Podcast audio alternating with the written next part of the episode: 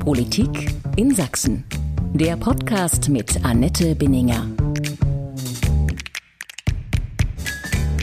Herzlich willkommen zu dieser Folge meines Podcasts Politik in Sachsen. Ich bin Annette Binninger, Politikchefin von sächsische.de und Sächsischer Zeitung. Mein Gast heute sollte Tino Kropalla sein, der Spitzenkandidat der sächsischen AfD zur Bundestagswahl. An dieser Stelle hätte ich ihn begrüßt, ihn kurz vorgestellt, ein paar biografische Details, dann wären wir ins Gespräch eingestiegen. So war es vorgesehen. Am Donnerstag um 15.30 Uhr sollte das Gespräch aufgezeichnet werden und natürlich wie alle Podcasts mit den sächsischen Spitzenkandidaten zur Bundestagswahl auch noch vor dem 26. September veröffentlicht werden. Doch es kam leider anders.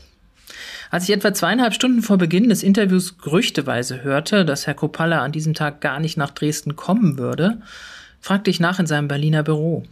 Da hieß es, er würde vermutlich nicht kommen. Aber genau könne man das erst in einer halben Stunde sagen. Dann hieß es in einer Mail um 13.36 Uhr, dass Tino Kropalla aufgrund einer dringenden Terminänderung nicht kommen könne. Das bedauere ich. Ja, ich bedauere es wirklich. Denn wir hätten gerne mit Herrn Kropalla über den Wahlkampf der AfD gesprochen. Über ihre darin gegebenen Versprechen, über eine Partei, die mit dem Slogan wirbt, Deutschland aber normal. Wenn eine Partei meint, sie könnte sagen, was normal ist, also die Norm selber setzen möchte, dann macht mich das schon ein bisschen hellhörig. Wie normal ist die AfD wirklich? hätte ich Herrn Kropalla gerne gefragt. Wie normal ist eine Partei, die sowohl auf Bundes- als auch auf Landesebene ein Fall für den Verfassungsschutz ist?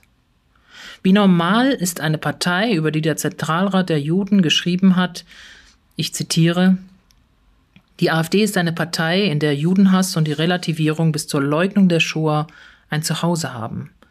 Die AfD ist antidemokratisch, menschenverachtend und in weiten Teilen rechtsradikal. Zitat Ende. Der Verfassungsschutz ist eine zweite Stasi, hat Tino Kopalla kürzlich in einem MDR-Interview gesagt.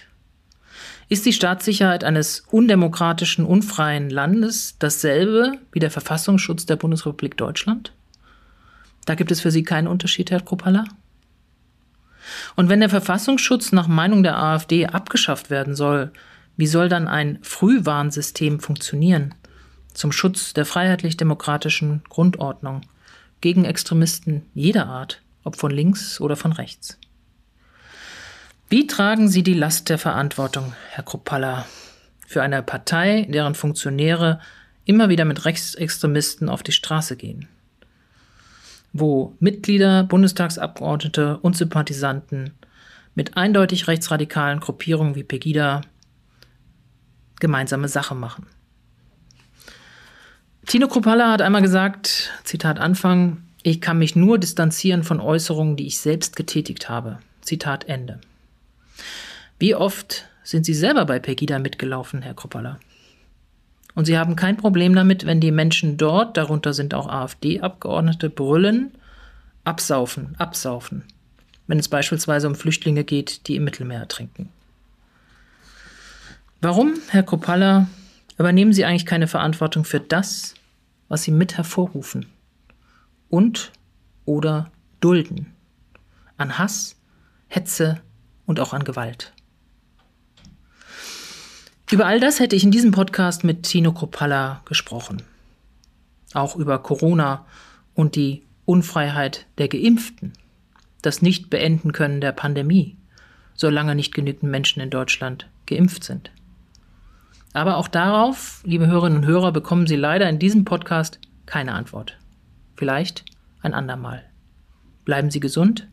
Herzlichst, Annette Binninger.